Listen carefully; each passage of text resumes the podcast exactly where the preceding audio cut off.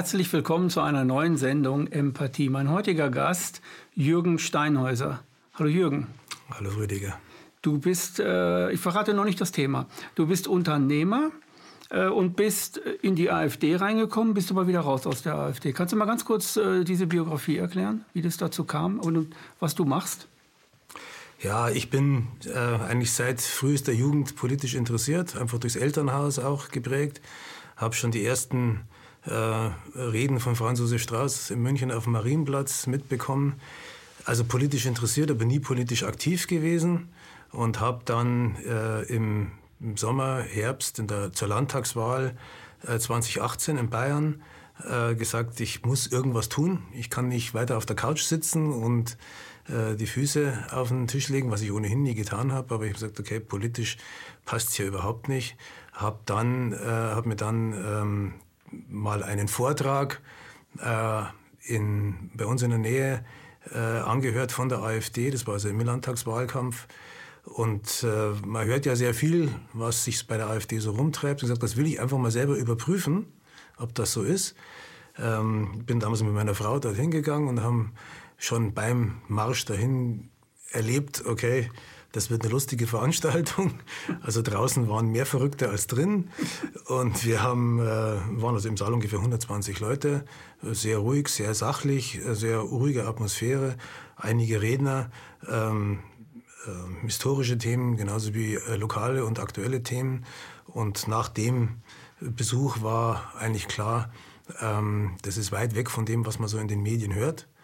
Ähm, habe mir dann aus der Umgebung eben den Ortsverband rausgesucht und bin dann da mal zum Treffen hingegangen und habe dann schnell gemerkt, das ist, da fühle ich mich zu Hause. Also das, was da, was da besprochen worden ist, da geht es um Nachbarschaftshilfe, da geht es um lokale Themen. Ähm, und habe gesagt, okay, dann trete ich da bei und ähm, hoffe, dass ich da ein bisschen was äh, auch von meiner beruflichen Expertise aus dem Bereich Marketing und Vertrieb einbringen kann.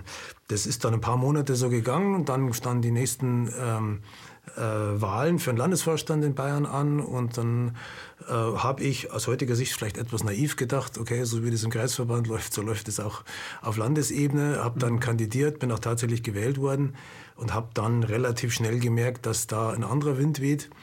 Wir haben uns halt sieben Monate hauptsächlich über Ordnungsmaßnahmen und Parteiausschlussverfahren unterhalten und das Thema Marketing, Vertrieb, wie kann man diese Partei nach vorne bringen, das war kein Thema mehr und dann habe ich halt nach sieben Monaten ähm, mehr oder weniger die Notbremse gezogen, weil ich gesagt habe, ihr braucht, ähm, also ihr braucht nicht jemand fürs Marketing und Vertrieb, sondern ihr braucht eigentlich jemanden, der ja, den Kindergarten mal bändigt. Ein Erzieher oder eine Erzieherin. Kindergärtner, genau, ja. Ähm, was lief denn da so, also wenn, wenn du so sagst, also das Parteiausschlussverfahren, äh, um was kümmert der Parteiausschlussverfahren? Um was kümmert er sich? Ging es darum, äh, dass irgendwelche Leute daraus sollten oder aus der Partei aus, ausgeschlossen werden sollten? Unter anderem, ja. Also es geht ja los mit, mit Ordnungsmaßnahmen. Das ist, das ist in jeder Partei gleich. Also das ist egal, ob das jetzt die CDU ist oder ob das die Grünen Spinner sind oder die überall, AfD. Ne? Die Spinner gibt es überall. Und die Maßnahmen sind auch immer die gleichen. Ähm, wenn du mal in der Partei bist und auch ein Mandat hast, dann kannst du nicht einfach auf die Straße gesetzt werden. Das geht nicht.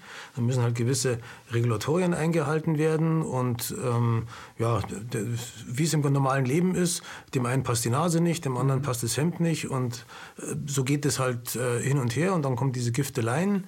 Ähm, und wenn dann gar nichts mehr hilft, dann wendet man sich halt, also wenn man es nicht regional klären kann, dann wendet man sich eben an den Landesvorstand und hofft, dass der ein Machtwort spricht. Aber das ist ja nun nicht die Aufgabe des Landesvorstands, äh, Machtwörter wegen ja. Ordnungsmaßnahmen zu sprechen. Das geht hin bis zum Parteiausschlussverfahren, also wenn auch dann wirklich, äh, wenn auch wirklich gröbere Verfehlungen da sind. Jetzt hast du im, Vorfeld hast du mir gesagt, dass, äh, weil du gesagt hast, es gab äh, innerhalb der Gruppe 120 Leute, die ganz sachlich und so weiter und, und äh, außerhalb gab es da mehrere hundert, die völlig äh, äh, Nazi, Nazi, AfD und was ich noch alles. Äh, jetzt denkt ja derjenige, der noch nie bei der AfD gewesen ist, mal, mal selbst geguckt hat, wie es da ist, der denkt, da werden Rechtsfahnen geschwenkt, da werden Nazi-Symbole ausgetauscht, da sind wahrscheinlich Leute mit, äh, mit, solchen, mit solchen Bärtchen dann dabei, kurz frisiert und immer nur, jo, jo, jo. Irgendwie so, hast du davon irgendwas mitbekommen, dass das so sein soll? Nicht ein.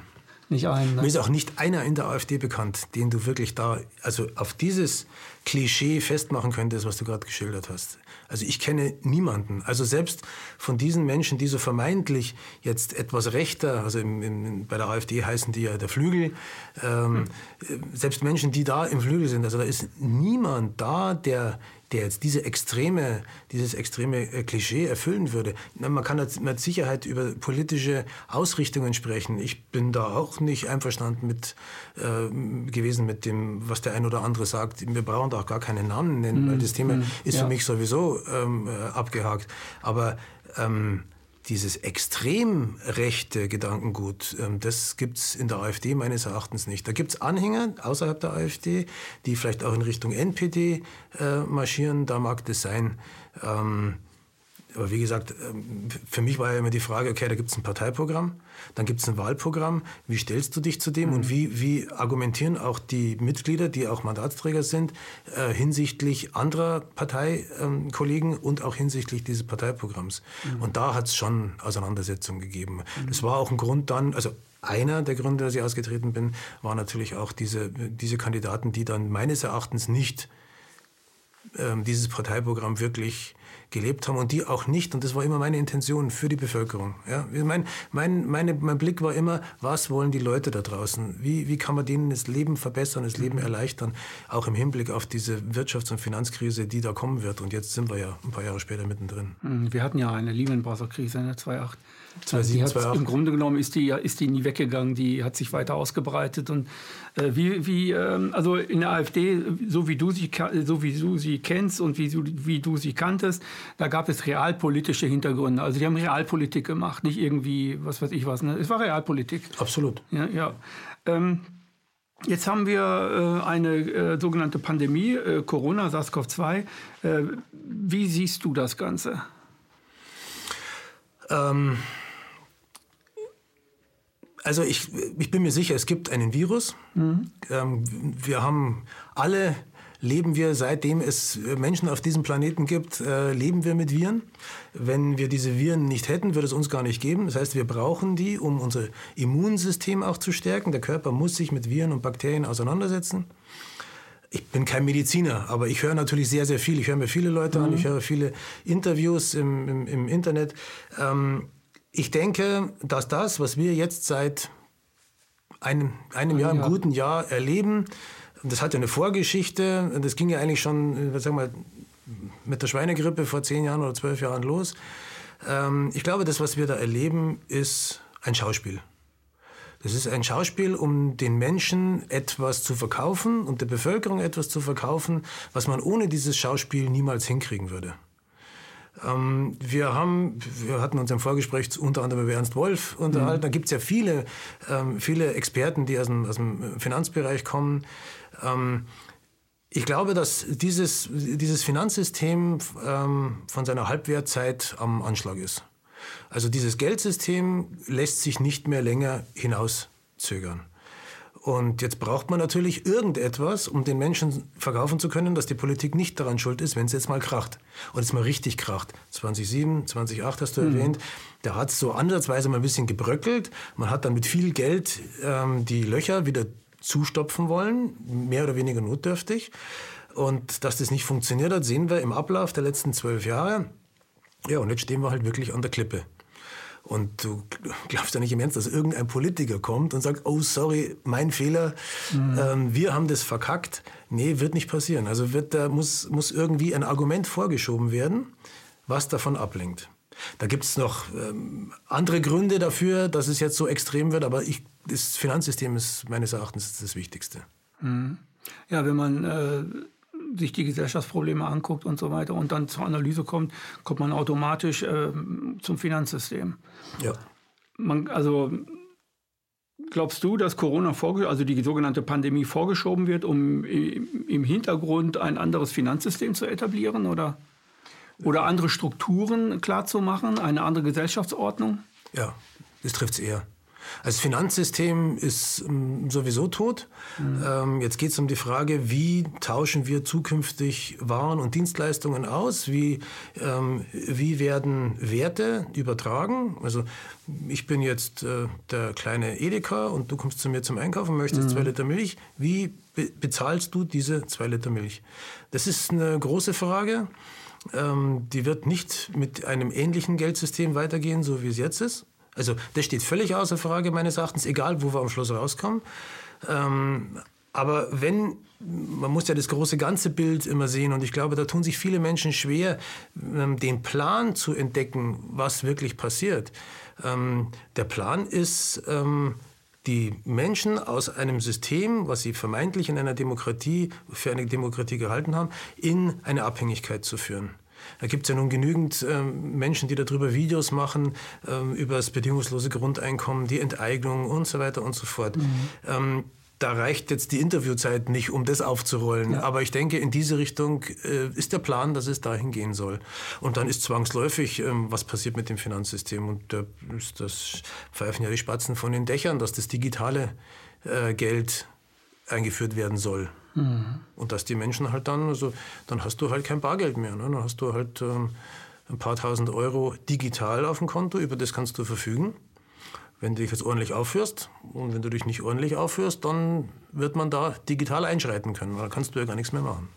Weil äh, du sagst gerade, wenn du dich nicht ordentlich ausführst. Also es wird gleichzeitig so eine Art Überwachung, also es gibt ja dieses Buch Überwachungskapitalismus. Es wird automatisch so eine Art Überwachungskapitalismus über Sicherheitssysteme eingeba eingebaut quasi. Ich meine, sind wir gerade bei. China ist ein gutes Beispiel Exakt. dafür. Die haben das da schon genau teilweise das. perfekt ausgebaut. Ja.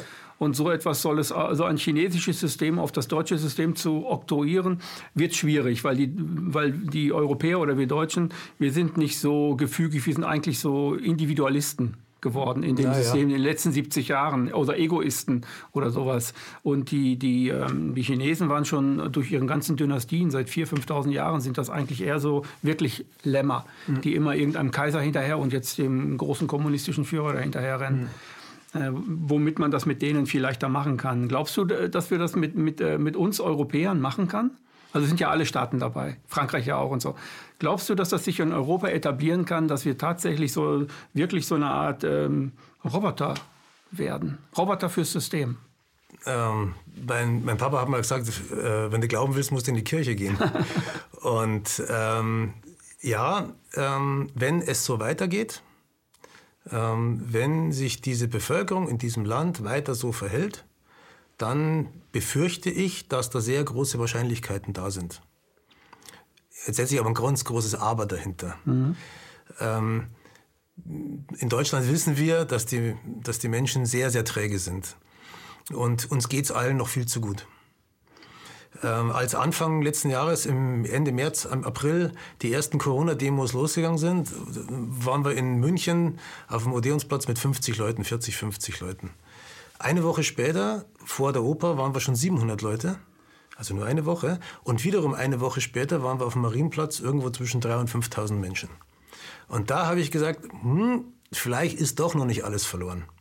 Dann kam Michael Ballweg mit mhm. den Querdenkern. Und dann gibt es viele Organisationen, die das mehr oder weniger professionell betrieben haben, die Leute geschafft haben, die Leute auf die Straße zu holen. Und da habe ich zum ersten Mal gesagt, okay, ähm, vielleicht ist doch noch nicht äh, wirklich Feierabend. Ähm, jetzt müsste aber Folgendes passieren. Jetzt müssten ein Großteil der Bevölkerung müsste jetzt wirklich aufwachen und müsste verstehen, was der Plan ist.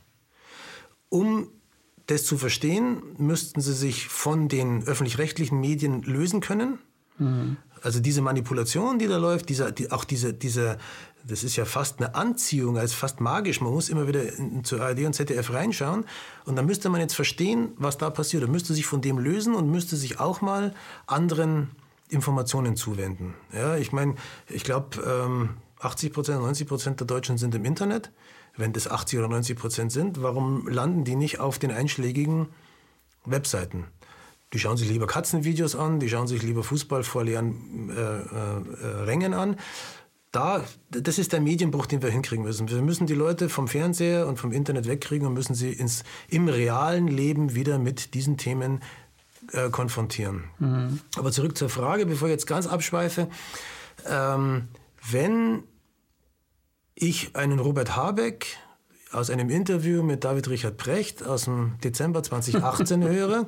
Das kennen mhm. viele. Ich habe dieses Interview, also vor allem diesen Ausschnitt, diese eine Minute, äh, oft gepostet äh, bei uns auf den Kanälen, wo er ganz klar sagt, das darf ich nicht also wo, wo, die wirtschaftliche Reise hingehen soll, das darf ich nicht ökonomisch beantworten, das muss ich, sein Lieblingswort, wertegeleitet äh, beantworten. Dann sagt er ja, er möchte mit den Grünen so ein System, wie wir es in China haben. Und das müssen. Da kann man schneller entscheiden. Also, das hat er sinngemäß gesagt. Äh, man muss nicht immer die, die, die demokratischen Prozesse und so weiter, ne? Diskussionen will er nicht. Ne? Und da gibt es auch keine Opposition. Mhm. Und äh, wenn einer mal einen Fehler macht, dann wird auch keiner entlassen. Da gibt es vielleicht mal eine Revolution, die wird dann niedergeknüppelt und dann geht es wieder so weiter. Das ist sein Wunschbild. Und das müssen, das, das muss die Bevölkerung wissen. Die Bevölkerung, also jeder, der Grün wählt, muss wissen, was er da bekommt. Und wenn wir das nicht hinkriegen, dann sehe ich schwarz. Ich bin aber trotzdem optimistisch, ich bin mein ganzes Leben lang Optimist gewesen. Ähm, ich denke schon, dass wir das schaffen, dass wir die Bevölkerung in einem größeren Maße aufklären und die Augen öffnen. Und dazu wird uns leider Gottes die wirtschaftliche Situation dieses Jahr helfen, weil wir in eine nie dagewesene, äh, äh, in einen nie dagewesenen Crash und Wirtschaftsprobleme hineinrauschen werden. Also ich mhm. bin mir sicher, wir werden trotz dem ganzen Helikoptergeld, was verteilt wird, 10 Millionen Arbeitslose also spätestens im nächsten Jahr, aber in diesem Jahr wahrscheinlich noch sehen. Ich denke mit Sicherheit 10 Millionen. Ja. Kommen wir mal zum Thema. Ja. Du hast eine interessante Idee, äh, die, die, die eine Möglichkeit äh, bieten könnte, das Ganze doch noch ähm, in demokratische Strukturen zu bringen, äh, was da jetzt auf uns zukommt. Du ähm, hast ähm, etwas ja, haben vielleicht auch andere gedacht oder so, äh, aber äh, eine Idee, wie man äh, ins Parlament kommen kann, ohne dass man jetzt irgendwie da mit einer Partei mhm. rein muss. Kannst du das mal so erläutern, was du, mhm. kannst du ruhig ausschweifen, du kannst ruhig ganz, kannst ruhig 20 Minuten erzählen. Also zunächst mal, ähm, äh, das ist nicht meine Idee. Mhm. Also diese Idee gibt es ja schon viele, viele Jahre. Es sind immer wieder Leute gekommen und gegangen, ähm, die gesagt haben, okay, ähm, wir haben die Möglichkeit über Direktkandidaten, also steht im Grundgesetz, ist das verankert, ähm, es können Direktkandidaten aus dem, aus dem Wahlkreis selber, auch ohne Parteienzugehörigkeit, sich zur Wahl stellen. Die brauchen 200 Unterstützerunterschriften, müssen ein bisschen Bürokratismus äh, erledigen, gehen zum Kreiswahlleiter, melden sich an und stehen dann auf dem Wahlzettel. Das ist nicht meine Idee, das ist im Grundgesetz. Da mhm. ähm, erinnere ich mal an Helmut Krause, der da vor 14, 15 mhm. Jahren. Ist ein Rechtsanwalt, ne, der auch viel mit Grundgesetz genau. macht. Ne? Rechtsanwalt aus Puchheim. Also wir sind mhm. zufälligerweise im gleichen Wahlkreis. Also von mhm. daher haben wir uns auch des Öfteren getroffen und haben uns darüber unterhalten. Und ähm, also diese Idee ist nicht neu. Aber meines Erachtens hat sie noch niemand äh, aus der marketingtechnischen Sicht und aus der vertriebstechnischen Sicht betrachtet. Weil ähm, es klar ist, da kommt jetzt nicht jemand und sagt, ah, übrigens, wir machen jetzt parteilose Direktkandidaten und schon folgen da 60 Millionen Leute. Also mhm. so ist es nicht. Ähm, die Menschen in diesem Land kennen Parteien. Ich habe ein Video gesehen vom äh, Martin Lejeune, der auch hier saß und gesagt ja. hat, es geht nur über Parteien, weil die sitzen mhm. überall in, in, in, jedem Rundfunkrat Allen Gremien und so weiter und so fort. Genau das zeigt ja das Problem. Genau das zeigt, wenn du jetzt mit neuen Parteien anfängst, äh, die können so loyal und basisdemokratisch ausgerichtet sein, wie sie wollen. Es ist eine Partei. Und diese Parteien arbeiten nach einem ganz bestimmten Muster. Und das liegt halt in der Struktur der Partei. Ich will jetzt den Parteien gar, keine, gar, keine, gar keinen bösen Willen unterstellen, aber es ist die Struktur, die da dahinter steckt. Das heißt, da werden sich Menschen finden, die irgendwann mal die Ellenbogen auspacken und sagen, okay, das, ich sehe jetzt eine Möglichkeit, nach oben zu kommen. Mhm. Und wir haben, kann jeder nachschauen, auf dem Lohnzettel für jeden äh, Abgeordneten im Bundestag stehen 10.000 und ein paar Euro drauf, plus dann Zulagen und Bürounterstützung und so weiter, also mhm. so mit rund 20.000 äh, kann man da schon mal kalkulieren. Und es ist natürlich äh, für jemanden, der einigermaßen reden kann und vielleicht ähm, sein Plätzchen in der Gesellschaft noch nicht gefunden hat, natürlich schon äh, eine, ein gewisser Magnet.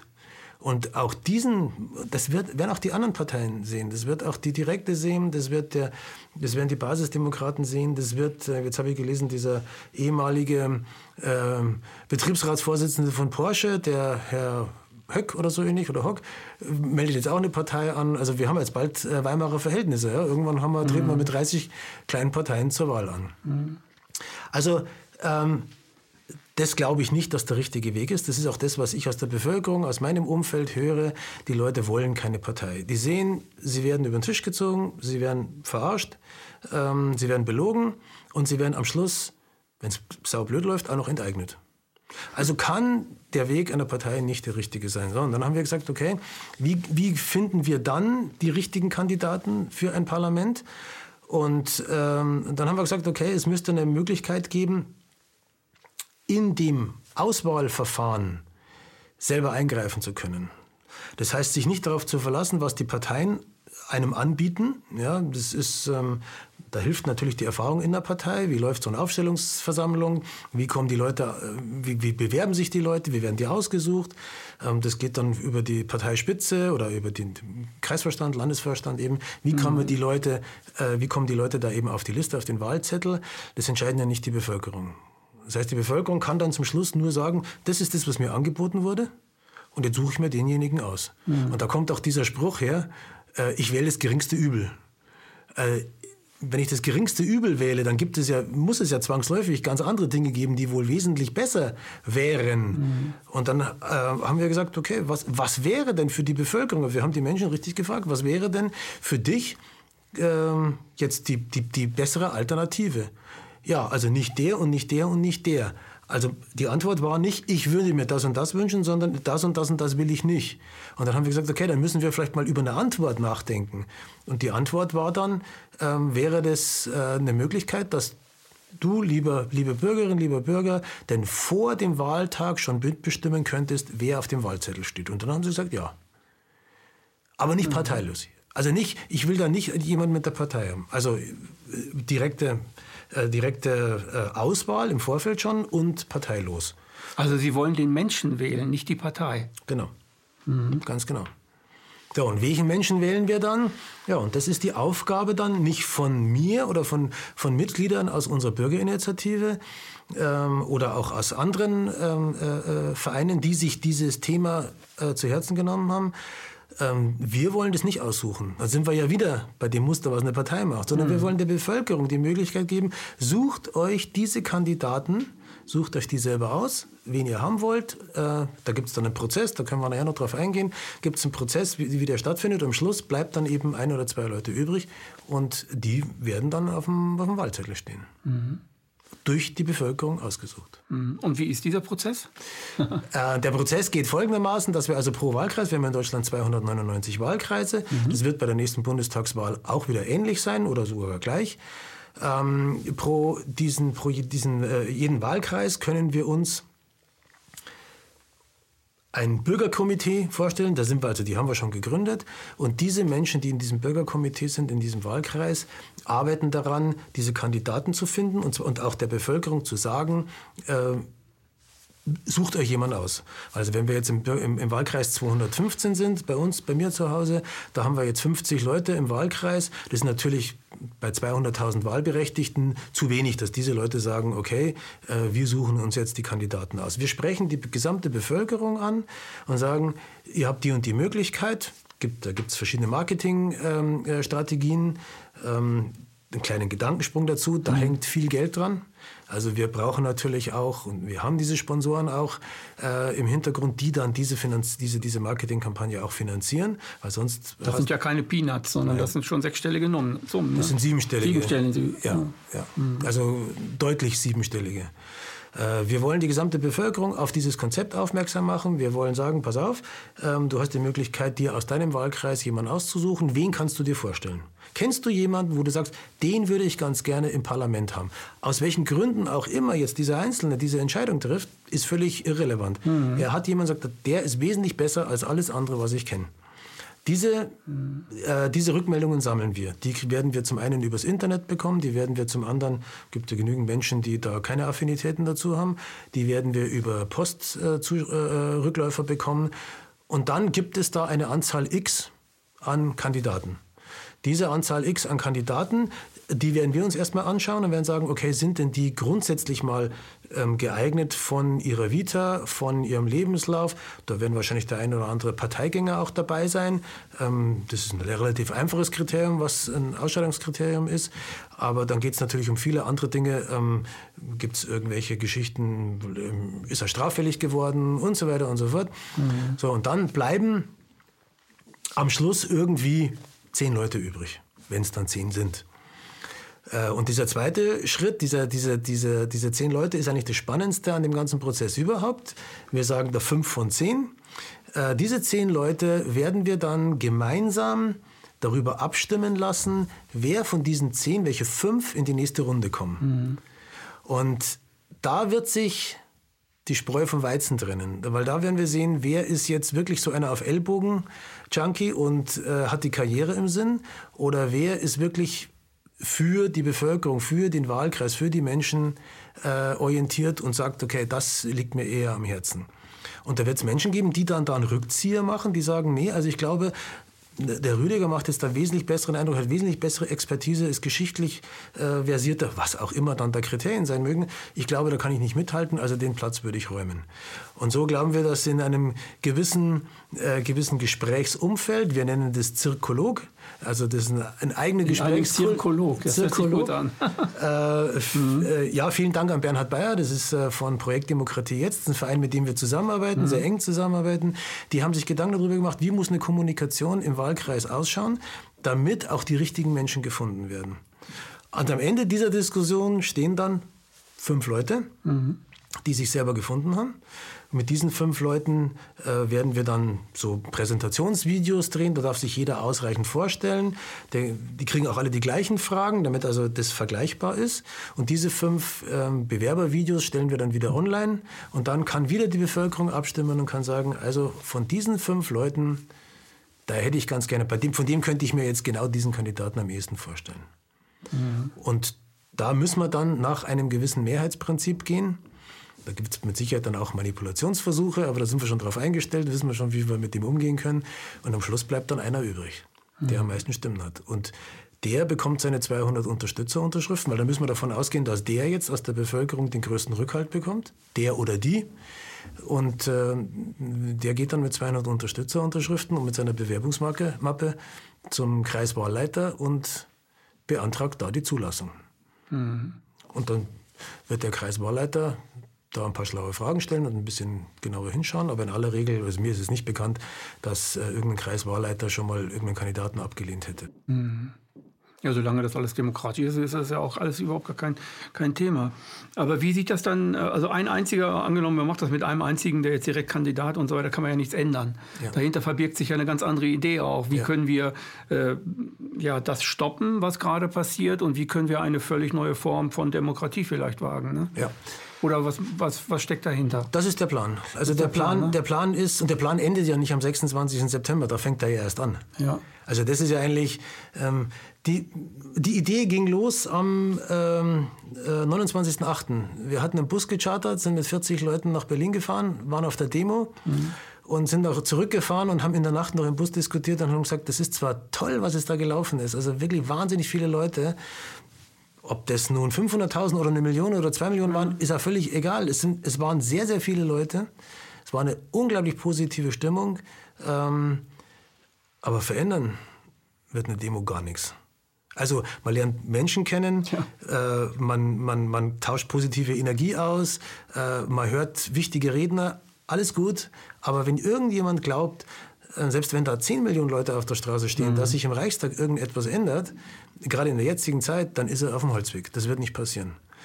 Und auf, auf dieser Rückfahrt äh, haben wir eben gesagt, okay, dann scheint es wohl so nicht zu funktionieren, sondern wir müssen aktiv an diesem System was tun, und zwar im Rahmen der Möglichkeiten, die uns diese Demokratie, dieses Grundgesetz bietet.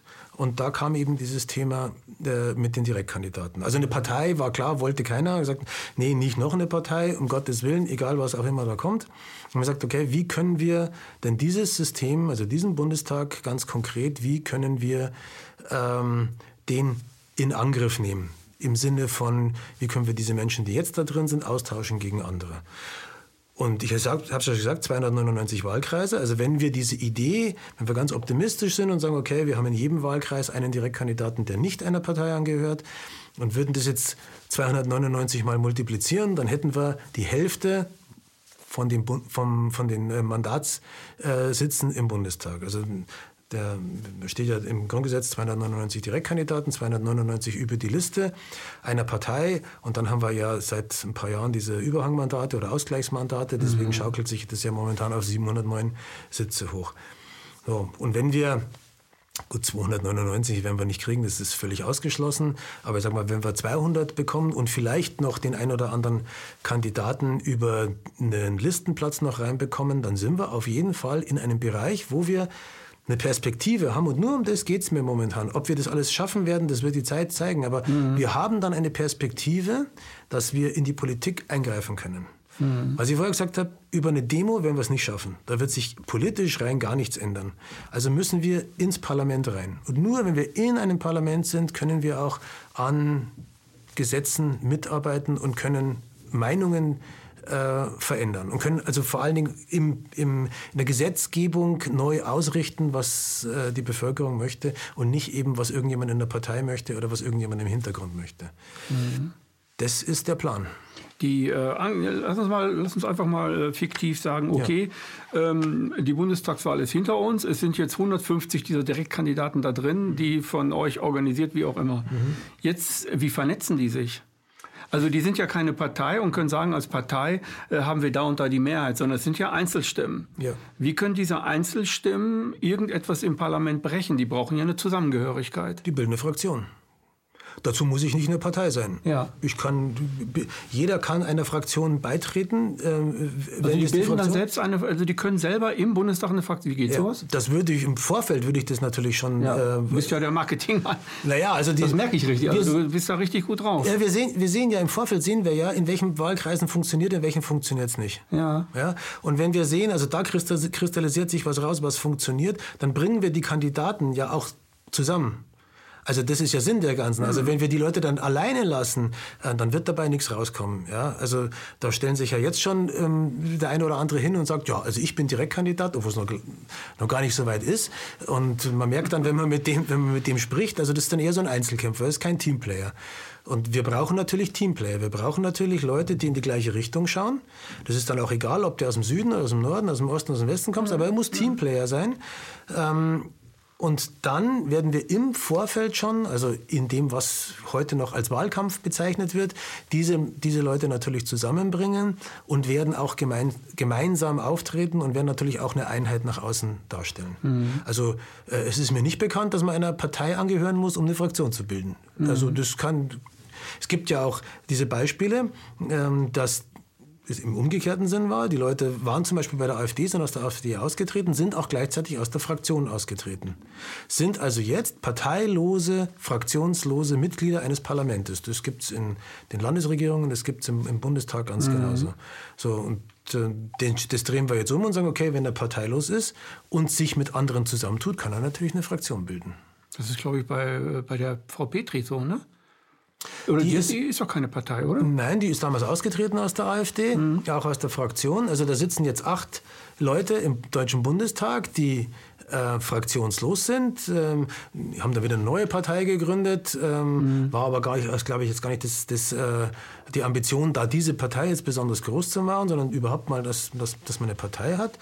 Ähm, aber man kann ja zum Beispiel in, in, in Bayern äh, ist der Markus Plenk parteilos und fraktionslos. Sitzt, in, sitzt im Parlament, hält immer wieder Reden, äh, bringt da auch gute, äh, gute Einwände und naja, wird natürlich zwangsläufig da etwas äh, an die Kandare genommen. Äh, letztes mhm. Mal auch so, so, eine Diskussion, warum der Bayerische Rundfunk da zu wenig äh, Einwände bringt und auch die Reden nicht bringt, die werden rausgeschnitten. Aber grundsätzlich sitzt er im Parlament und wie, wie andere auch und die können sich natürlich zu einer Fraktion zusammenfinden. Mhm. Äh, finden. und wenn ich jetzt zum Beispiel das Ganze mal so durchdenke, äh, ich glaube, dass, ich glaube, ohne jetzt was an die Wand zu malen, aber ich glaube, das Schwierigste von allem wird, zu sein, wird sein, ähm, dass die Leute, die dort ähm, fraktionslos sind und da erstmal als Direktkandidaten reinkommen, dass das keine Ego-Polierer sind. Also, dass die echt äh, wirklich teamfähig sind. Ja, das ist völlig klar. Also das ist eine große Herausforderung. Aber die größere mhm. Herausforderung ist, am Anfang erstmal die Menschen in das Bewusstsein zu bringen, ja. dass sowas möglich ist. Ja? Dass die das verstehen. Ne? Dass die das verstehen, was das bedeutet und was da für eine Möglichkeit dahinter ist. Kannst du das kurz erklären, was, was die verstehen müssen? Das wäre jetzt eine optimale äh, Sache, das äh, ja, hier, hier, hier, mal klar zu machen. Absolut. Also ähm, Seit vielen Jahren reden viele Menschen über Freiheit, über Selbstbestimmung, über Enteignung und Unterdrückung und so weiter und so fort. Und ähm, ich vergleiche das immer, ich spreche ganz gern in Bildern und in Vergleichen. Mhm. Äh, ich sehe das, was, im, was in der Firma passiert, was im Unternehmen passiert. Du stellst ein Angebot und wir sind jetzt ein kleines Unternehmen, aber wir treten auch größere äh, Mitbewerber an. Und letztendgültig sind alle Angebote ähm, gleich stark zu werden. Die unterscheiden sich vom Inhalt und die unterscheiden sich vom Preis, aber es gibt jetzt keinen Grund, warum ein Kunde sich für dieses Angebot entscheiden muss oder für ein anderes Angebot nicht entscheiden kann. Mhm. So, und ähm, was wir jetzt gerade tun, ist, wir stellen ein Angebot. Und die Menschen, die seit vielen Jahren sagen, ja, aber Selbstbestimmung und Freiheit und so weiter, die müssen diese Worte jetzt endlich mit Taten erfüllen. Man kann nicht jahrzehntelang, möchte ich fast sagen, äh, reklamieren, dass ähm, die Bevölkerung unterdrückt wird. Ich überspitze es jetzt mal. Also mhm. momentan ist es so, aber vor 20 Jahren war es vielleicht noch nicht ganz so schlimm. Aber man kann nicht monieren, äh, dass man gegen alles Mögliche ist, aber dann das, wenn man mal für was sein kann, nicht in Angriff nimmt. Es reicht nicht, bei YouTube, bei Facebook ein Like zu setzen oder einen Kommentar zu geben, sondern ich muss endlich aufstehen und muss was tun. Und dabei ist es mir persönlich heute völlig egal, ob er sich einem Bürgerkomitee der parteilosen Direktkandidaten anschließt oder ob er ähm, zum Thorsten Schulte, zu seiner Direkten geht oder ob er zur Basisdemokratie. Das ist völlig egal. Diese Bewegung braucht jetzt einen richtigen Tsunami. Die Menschen müssen jetzt aufstehen und müssen sagen, okay, jetzt ist Zeit, was zu tun. Und wenn wir das nicht schaffen, das ist das, was wir auch am Anfang von dem Gespräch gehabt haben, wie mhm. weit mein Optimismus reicht und ob wir das schaffen, wenn wir das nicht schaffen, dass die Menschen ich meine jetzt wirklich die Menschen, die Bevölkerung, mhm, ja. geschlossen aufsteht und sagt, okay, jetzt ist Zeit zu handeln. Wenn wir das nicht hinkriegen, dann sehe ich wirklich schwarz. Dann werden diese paar Millionen, die es vielleicht wirklich ernst meinen, werden diesen Umschwung nicht hinkriegen. Das ist wirklich ein Appell. Ich schreibe das auch oft in, in, in, in, ähm, in unseren Gruppen bei Telegram und bei Facebook. Das ist wirklich ein Appell an dieses Land. Leute, steht auf und tut was. Alles, egal was ihr tut, es ist alles besser als vor der Couch sitzen zu bleiben und bei Facebook und bei YouTube der hunderttausendste Liker zu sein. Mhm. Das ist auch wichtig. Ja? Also der YouTube-Kanal von Ken hat 500.000, über 500.000 Leute gehabt, bevor sie ihn dicht gemacht haben. Das ist ein ganz wichtiges Instrument, um Nachrichten zu transportieren, um die Leute aufzuklären. Eine Community zu haben. Ja. Aber darunter ein Like zu setzen, ist zu wenig. Mhm. Und ich glaube, das fällt mir jetzt gerade in dem Zusammenhang ein, ähm, da muss ich auch wirklich einen Appell an die alternativen Medien, also an die gesamte Medien-Community richten. Leute, es reicht nicht, Nachrichten zu verbreiten und aufzuklären. Ihr müsst euren Leuten auch wirklich mal sagen, was sie tun sollen. Weil nur zu sagen, okay, da drunter ein Like und da noch bei PayPal und da noch dies und das, das ist alles ganz nett, aber es wird dieses Land nicht verändern. Die, das ist eure Community, die ihr habt. Den müsst ihr sagen, Leute, es ist Zeit. Es muss niemand Werbung machen für irgendeine Partei oder auch nicht für uns. Aber äh, wir müssen. Eigeninitiative, ne? Ja, genau. Selbstverantwortung, Die Menschen müssen verstehen, jetzt ist es Zeit zu handeln. Mhm. Das wäre mein großer Appell. Und äh, ja, ich habe die Hoffnung nicht ganz aufgegeben. Also ich glaube, weil die wirtschaftlichen Rahmenbedingungen, hatten wir vorher gesagt, auch mhm. schlechter werden mhm. ähm, und die Zahl der Arbeitslosen mit Sicherheit höher werden wird, dass diese Menschen, die dann auf einmal mit dem Rücken an der Wand stehen, dann doch erkennen, dass solche Leute wie du und ich, die seit Jahren, ja, Jahrzehnten ähm, darüber reden, dass die vielleicht doch nicht ganz Unrecht gehabt haben. Mhm. Was glaubst du, warum, warum so wenig Leute, selbst jetzt, wo, wo eigentlich alles sichtbar ist, auf, aufstehen? Also es tun ja einige, also ich will das nicht ver verkleinern oder verniedlichen oder so. Es tun einige wirklich sehr, sehr viel, aber es reicht halt eben nicht. Mhm. Ne? Aber warum, äh, was ist der Grund deiner, deiner Meinung nach, warum es dennoch so wenige in so einer Krise ist? Warum, jetzt das Wort Aufwachen finde ich immer blöd, ne? Mhm. Äh, aber warum äh, tun die sich nicht zusammen? Warum machen die da nichts? Warum stürmen die nicht den Reichstag friedlich? Ähm, hervorragende Medienmanipulation. Haben wir seit 70 Jahren. Also Gehirn gewaschen, ja. im Grunde genommen, ne? Ja. Verbildet. Ja. Ich glaube, ähm, hatte ich mal in irgendeinem Interview gesehen, ähm, wenn wir drei oder vier Tage das öffentlich-rechtliche Fernsehen, Rundfunk abschalten würden, äh, hätten wir nach einer Woche kein Corona mehr. Die Leute würden ohne Maske rumlaufen. Mhm. Ob das jetzt wirklich so in diesem Zeitraum passieren würde, aber ich glaube, diese Aussage zeigt, um was es geht. Also das, was wir heute über die öffentlich-rechtlichen erleben, was da an Manipulation passiert. Ich meine, das spitzt sich ja zu. Ja? Wir hatten ja im Vorgespräch auch über Diffamierungen einzelner Parteien gesprochen und mhm. einzelner Mitglieder gesprochen. Ähm, das geht so weit, dass die Menschen das nicht mehr erkennen. Aber es spitzt sich so weit zu, dass das Ende der Fahnenspitze irgendwann erreicht sein muss. Es gibt kein, also es gibt keine, kein exponentielles, unendliches Wachstum. Das gibt es einfach nicht. Das heißt, irgendwann wird auch diese Kampagne mal an ihren letzten Ziegelstein gestoßen sein. Und äh, so lange müssen wir aushalten, äh, aber den Menschen auch immer wieder sagen, okay, wenn das passiert, dann müsst ihr euch so und so Gedanken machen. Mhm. Ähm, ja, wir sind seit 70 Jahren so erzogen. Also wir sind äh, nicht aufmucken und ja nichts sagen und was soll denn der Nachbar denken und ähm, alles dieses, dieses ganze, diese ganzen Klischees, die wir so kennen, das ist ja Realität. Ja, wir wissen, was an den Universitäten passiert. Wir wissen, was, was unseren Kindern an den, an den Schulen passiert. Wenn ich das sehe, was meine Tochter auf dem Gymnasium mitbekommt, uiuiui, ähm, das ist Indoktrination vom Feinsten. Und diese Kette zu durchbrechen, ist ganz schwierig. Hat sich ähm, dieses Land in den 70 Jahren im Grunde genommen, also haben wir viel zu viele Vorstellungen in unserem Kopf, die eigentlich gar nicht stimmen? Also ich, äh, jetzt nicht nur politische Vorstellungen. Es gibt ja diese, äh, also es gibt ja diese, diese, ja dieses, dieses dolle Beispiel innerhalb der ganzen Bewegungen. Dass man total diffamiert wird. Und dass Gruppen hinterher, also Antifa äh, taucht dann auf einmal auf und macht dann Parolen schwingen, obwohl diese Leute es nicht ähm, überprüfen, sondern es ist Copy and Paste, aber in voller Montur. Also Vorstellungen, die ich habe, die werden gar nicht mehr ich versuche sie nicht zu bestätigen, so wie du. Du bist am Anfang, hast gesagt, ich will jetzt was tun, ich gehe mal in, in, die, in, in, ähm, in, die Landesgruppe rein, ich überzeuge mich jetzt mal selbst. Mhm. Ich gehe da selbst hin und auf einmal äh, siehst du, hm, da wird ja Realpolitik gemacht. Das mhm. ist gar nicht so, dass die da die Nazi-Fahnen mhm. schwingen, so wie, wie man es überall hört. Mhm. So. Warum gehen die wenigsten Leute ähm, oder warum lassen sich die wenigsten Leute wirklich tatsächlich überzeugen, indem sie mit Leib und Seele dahin gehen, mhm. anstelle von, ich mache den Fernseher an, ach, das ist ein Rechter, ach, das ist ein Linker, mhm. ach, das ist ein Grüner, ach, das ist ein Dover, ach, das ist eine Frau, ach, das ist ein Schwarzer. Mhm. Äh, und dann kommt die ganze Vorstellung und so weiter, die völlig, völlig daneben ist. Ähm, das ist nur eine Mutmaßung. Ich würde sagen, äh, Gustave mhm. Le Bon hat mit seinem Buch äh, mit seinem kleinen Büchlein, was er ja schon vor über 100 Jahren geschrieben hat, äh, den Nagel auf den Kopf getroffen. Das Thema Angst. Es wird in diesem Land mit dem Thema Angst gespielt. Das spielt die Regierung, das spielt der Staat, das spielen die Medien.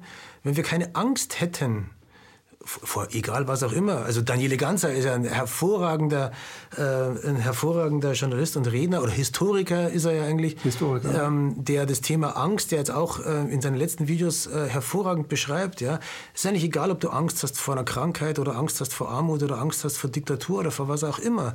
Die Angst beherrscht dein Leben, dein tägliches Leben. Du stehst morgens auf und hast Angst. Und wenn du in dieser Angst gefangen bist, dann hast du diesen Tunnelblick, dann hast du diese Scheuklappen. Und dann siehst du nur noch, oh mein Gott, wie geht's denn heute weiter? Und wenn ich jetzt äh, ARD und ZDF hörig bin, dann schalte ich einen Fernseher ein oder schalte ein mhm. Radio ein und höre, oh mein Gott, die Zahlen. Das ist ja so eine self-fulfilling prophecy. Ja?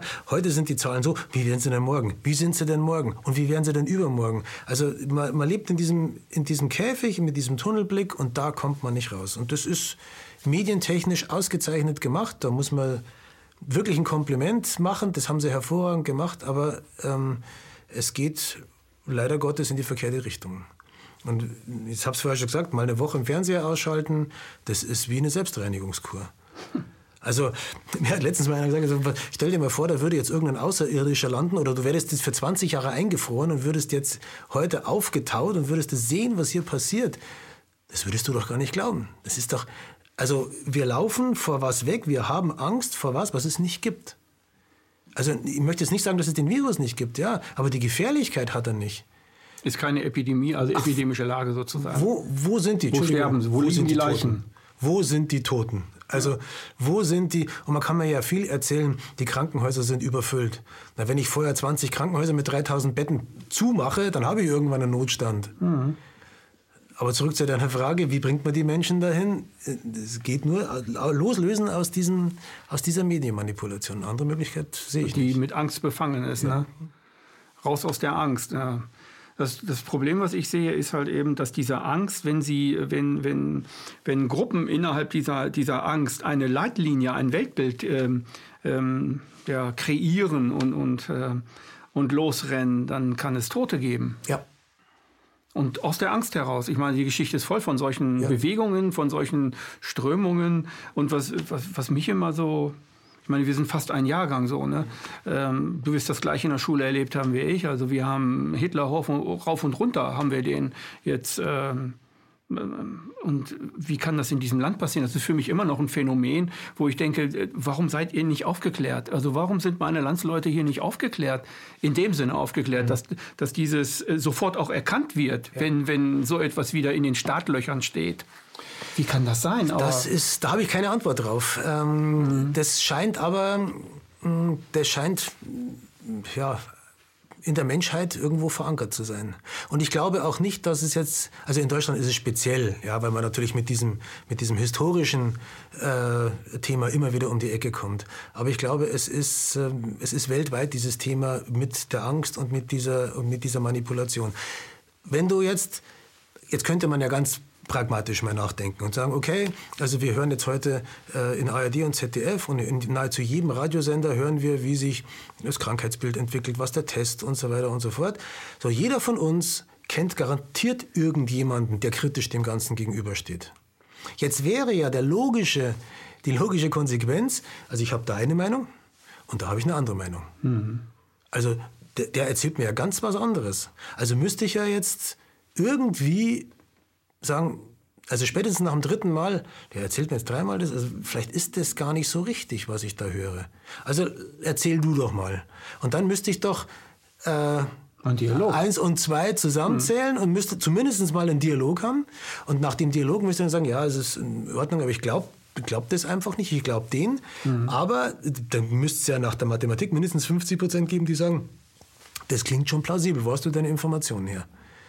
Und jetzt müsste ja genau das passieren. Ja? Jetzt müsste ja genau dieser Schwenk kommen und müsste genau sagen, okay, jetzt müsste die Masse der Bevölkerung müsste sich verändern, also geistig und auch von der Haltung verändern, sagen, ich höre mir mal was anderes an. Und das passiert zumindest noch nicht in dem Umfang, der notwendig ist, um diesen Umschwung zu bekommen. Aber das gab es doch früher. Also früher war der Dialog völlig normal, auch im Fernsehen. Mhm. Es gab immer Pro- und Kontrasendungen. Heute, wenn man, wenn man irgendeine, wenn, wenn die Staatsmeinung so ist, die Medienmeinung ist so, dann ist die Pro. Und wenn du dann Kontra bist, bist du Nazi. Ja. Also früher gab es aber diese Pro- und Kontrasache. Ja. Und äh, das wurde richtig herausgearbeitet als Thema für Demokratie überhaupt. Ohne Pro und Contra ist Demokratie nicht äh, überlebensfähig. Wir brauchen alle Meinungen. Das heißt ja nicht, dass ich sie übernehme. Ich kann ja bei meiner bleiben. Aber ich höre sie mir trotzdem an. Ich gebe ihr trotzdem im Debattenraum, gebe ich ihr eine Möglichkeit, sich zu äußern. Und das wird ja alles weggemacht. Ne? Mhm. Voltaire. Ja. ja. Also ich meine, wie hat er gesagt, mein Herr, ich bin nicht Ihrer Meinung, aber ich würde mein Leben dafür geben, dass Sie ihre Meinung öffentlich äußern dürfen. Mhm. Oder ähnlich sinngemäß. Mhm. Ähm, ja, und da sind wir beim Thema Medien und beim Thema vierte, äh, vierte Staatsgewalt. Ähm, das ganze Spiel geht nur, weil diese Medien, diese öffentlich-rechtlichen Medien eben nicht mehr den Finger in die Wunde legen von einem Fehlversagen eines Politikers, sondern das Thema mitspielen. Wir brauchen ja nur mal das Thema, weil wir gerade Corona und Maske hatten, wir müssen ja nur mal schauen, da werden 65 Millionen Masken bestellt. Ähm, auf Anordnung unseres Herrn Gesundheitsministers. Die Leute werden nicht bezahlt. Mhm. Ja, äh, die gehen pleite an der ganzen Geschichte. Und es passiert nichts. Also wenn das jetzt einem, einem, äh, einem Strauß, einem Wiener, einem Bar, einem Schmidt... Die wären weg gewesen. Die wären ja Zu an der Zeit. höchsten Rahe, hätten sie die verbal und, und mhm. medial gekreuzigt. Mhm.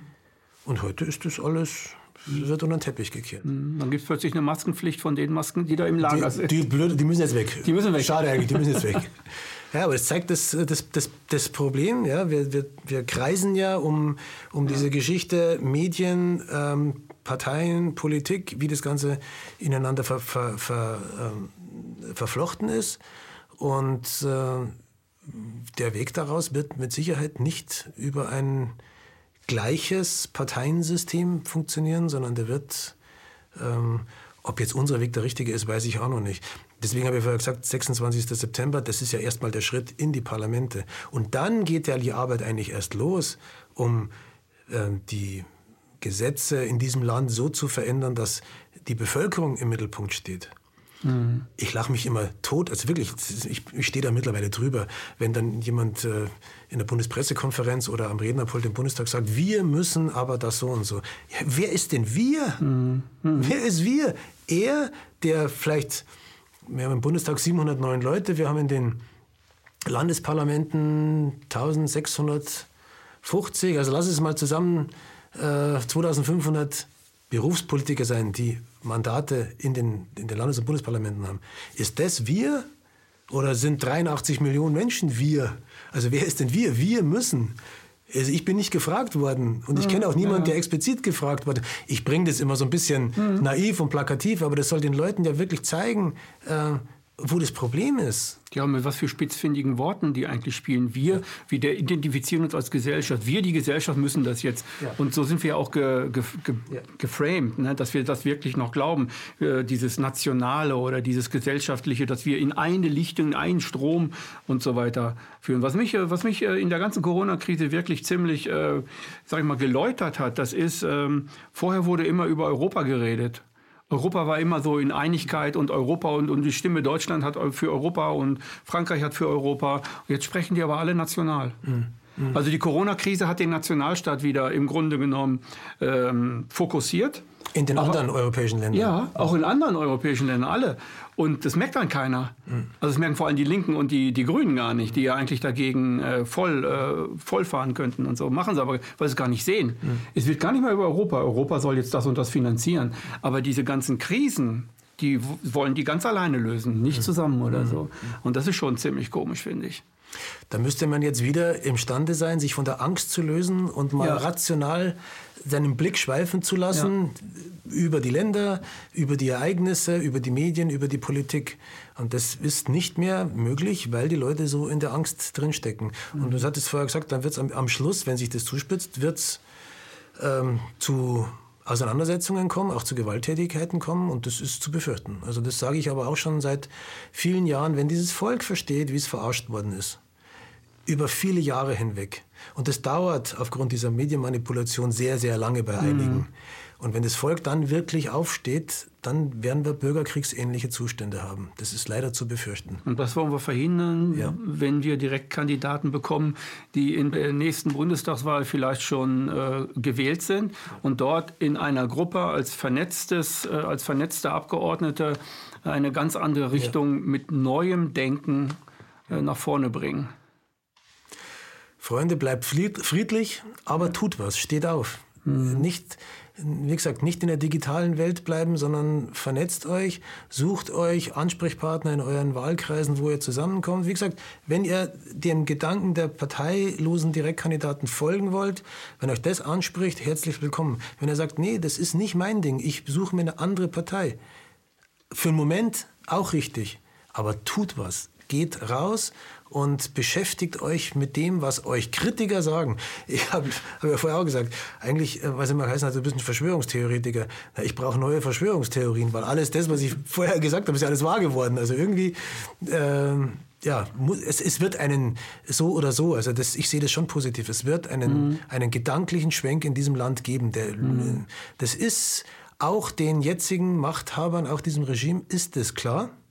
Deswegen treten sie auch so aufs Gas. Deswegen müssen sie schauen, dass sie in einem gewissen Zeitraum ihre Agenda durchsetzen, äh, weil sie ganz genau wissen, das geht nicht ewig so weiter.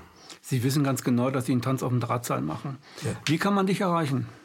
Gibt es eine Internetseite oder so? Es gibt, es gibt eine Internetseite. Für Interessierte jetzt. Ja, es gibt eine Internetseite. Also ihr könnt über ähm, die, die, Bürgerinitiative heißt Bürgerinitiative für ein freies und selbstbestimmtes Deutschland, abgekürzt BIFSD.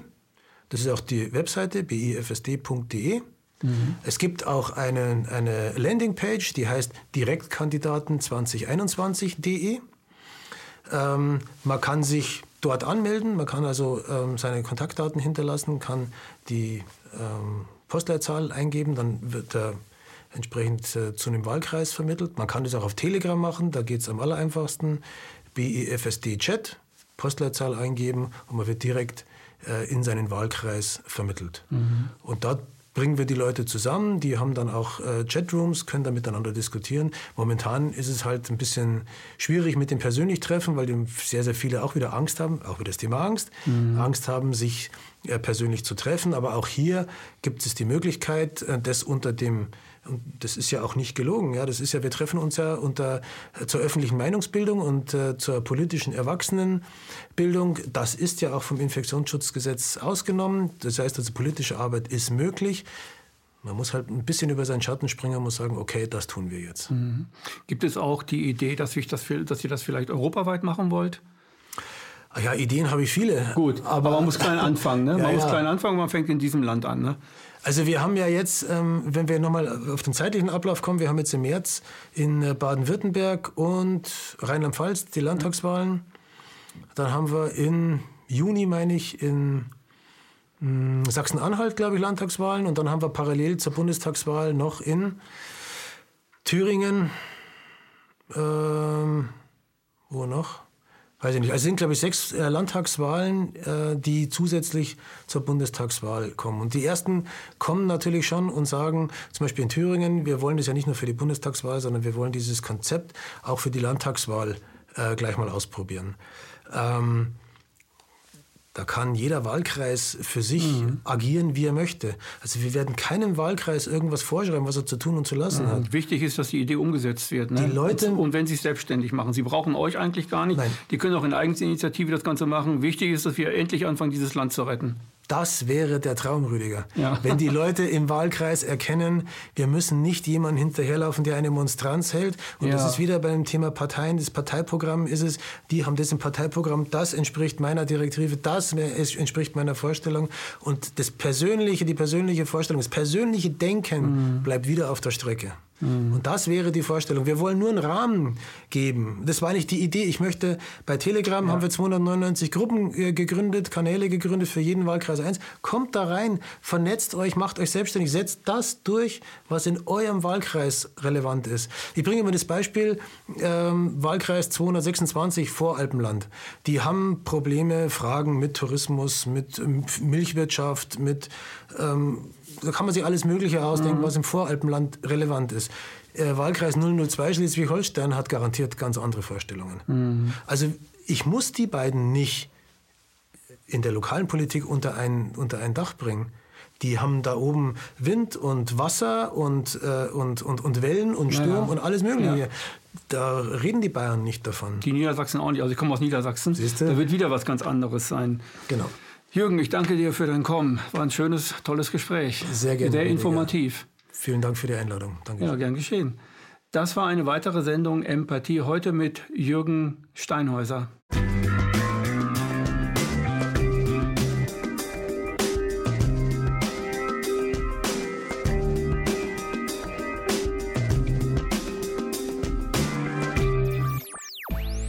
Ist crowdfinanziert und unabhängig. Leiste deinen Beitrag zu freier Presse und unterstütze unsere Arbeit finanziell. Wenn du zukünftig keine Beiträge verpassen willst, abonniere den KenFM Newsletter und installiere dir die KenFM App für iPhone und Android.